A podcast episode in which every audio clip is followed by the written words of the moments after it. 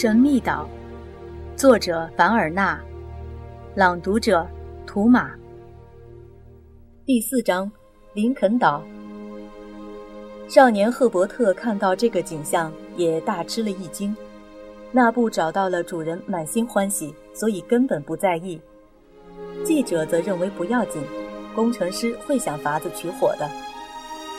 工程师还在昏睡。晚餐，他们只好将就着吃了一些石蛏和海藻。他们用干海藻给工程师铺了床铺，还把每个人自己的外套和坎肩小心地盖在他身上。天气冷得更加刺骨，水手心里非常焦急，千方百计地想要取火。他先用两块鹅卵石砸出火星，接着他和赫伯特模仿土人的方法，用两块干柴摩擦起来。但都没有结果。第二天早上八点钟，工程师醒来了，开口就问：“荒岛还是大陆？”我们还一点也不知道哩。潘克洛夫答道：“等你带我们到内陆去查看过以后，我们就知道了。”是的，现在先给我弄点吃的吧。你们不是有火吗？哎，我们现在没有火了。水手把那根独一无二的火柴的趣事告诉了工程师，还讲了他们用土人的方法取火失败的经过。史密斯吃了一些蛤蜊和马尾藻。他对生火的事情好像并不担心。他决定明天再爬到山顶上去考察。今天，他和记者就留在壁炉里，顺便视察一下海岸和上面的高地。其余三人到森林里去搜集柴火，打点猎物。大约上午十点钟的时候，打猎的出发了。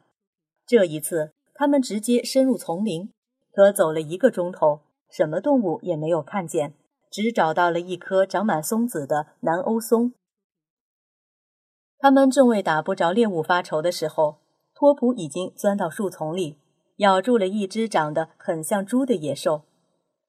这只野兽差不多有八十厘米长，浑身的毛又稀又硬，指尖有蹼连着。赫伯特认得它是水豚。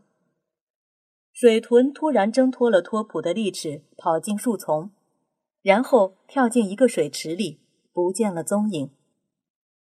托普纵身跳进水池，趁水豚露出水面吸气时，托普一口咬住它，拖到岸边。那布一棍子。便把水豚打死了。潘克洛夫看了看太阳，估计已经快两点钟了，就挥手招呼大家回去。到了河边，潘克洛夫用老办法做了一个木筏，然后牵着木筏顺流而下。还没有走到五十步，水手就站住了。他指着悬崖的拐角，扯开嗓门叫道：“赫伯特，那布，你们瞧！”只见岩石丛中有一缕青烟袅袅上升。几分钟以后，他们来到了噼啪作响的篝火前，史密斯和记者就在篝火旁。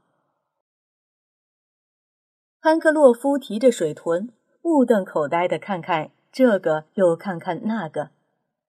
火真是火，可以把这只大肥猪烤得熟烂。可是谁生的火呢？太阳。水手惊讶地愣住了。“您大概带着放大镜吧？”赫伯特问道。“没有，孩子，可我做了一个。”史密斯把充当放大镜的工具拿出来给大家看。工程师和记者各有一只表，放大镜就是用表上的玻璃做成的。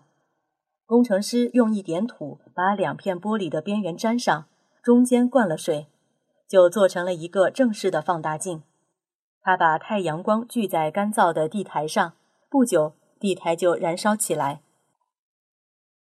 水手一句话也不说，呆呆地瞧着工程师。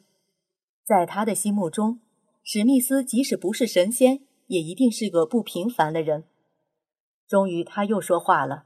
他大声喊道：“记下来，史佩莱先生，把这件事记在你的本子上。”晚餐非常丰盛，大家对水豚肉都赞不绝口。再加上马尾藻和南欧松的松子，这顿饭就算很齐全了。三月二十九日早上七点半，他们精神抖擞地开始了决定命运的一次远征。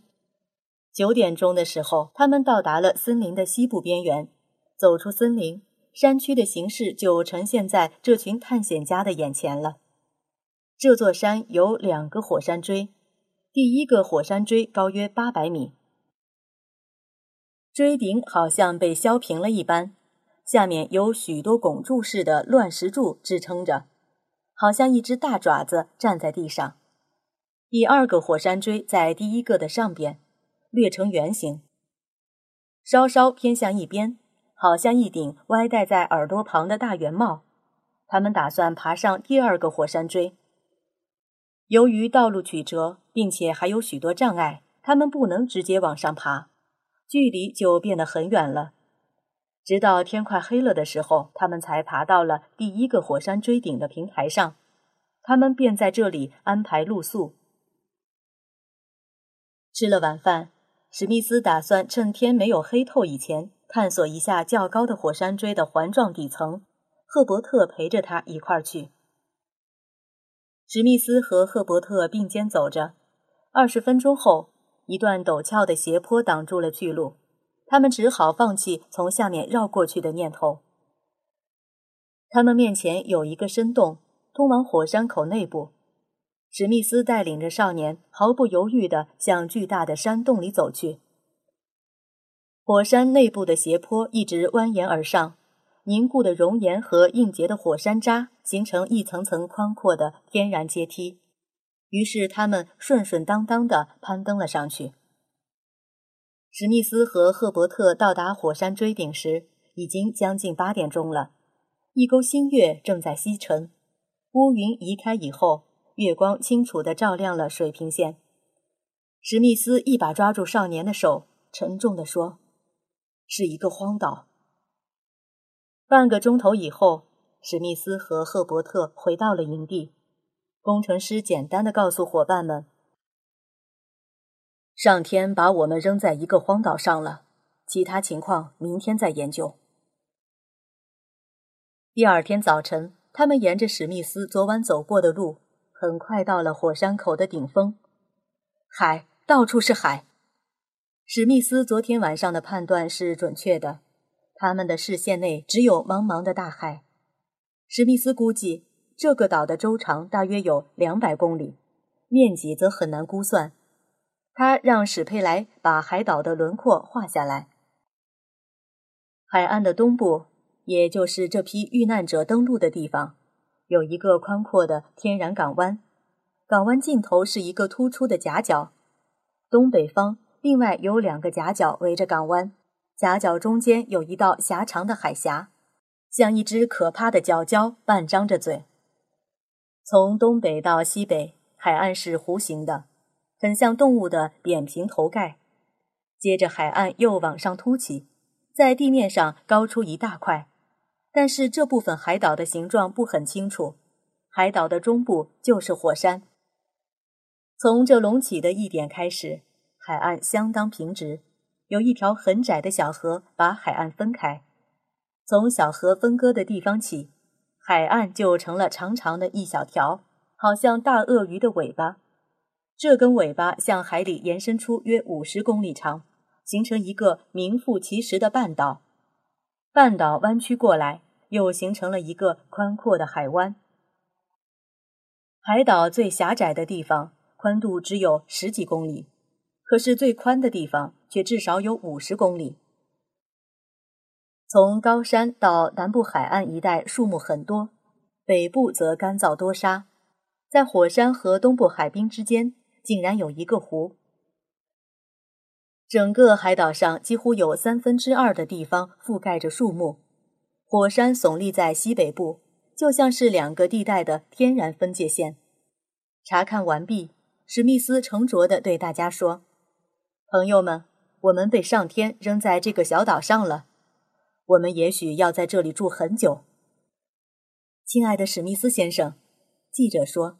跟你在一起都是男子汉大丈夫，大家都信任你，你也可以信任大家。不管叫我做什么，我哼都不哼一声。”水手说：“我们不要把自己当做遇难的人，只当是一群到这儿来开垦的移民。”大伙儿都笑了，对“移民”这个称呼感到很亲切。史密斯接着说：“朋友们，我觉得应该给这个海岛，还有那些海角、地甲和河流都起个名字。”大家拍手称好，马上议论开了。他们住的地方仍旧叫做壁炉，至于其他地方，大家都一致赞成借用祖国的地名。于是，他们把东边的那个大海湾叫做联合湾。把南边的那个大海湾叫做华盛顿湾，这座火山叫做富兰克林山，那个湖叫做格兰特湖。那些小一点的海角、地甲以及河流，则根据它们的形状特点取名。海岛西南的那个半岛叫做盘蛇半岛，半岛末端的那个弯尾巴叫做爬虫角，海岛另一端的海湾叫做鲨鱼湾。两个海角则分别叫做北鳄角和南鳄角，东南端的海角则叫做爪角。此外，他们把首先着陆的那个小岛命名为安全岛，把那条淡水河叫做慈悲河。秘鲁的上方的高地被命名为眺望港，覆盖着盘蛇半岛的整个密林，则叫做远西森林。大家正要下山。潘格洛夫突然大叫起来：“好啊，我们真是大傻瓜！我们竟会忘记给这个岛起名字。”史密斯说：“朋友们，我们用一个伟大公民的名字来给它命名吧。我们就把这个岛叫做林肯岛。”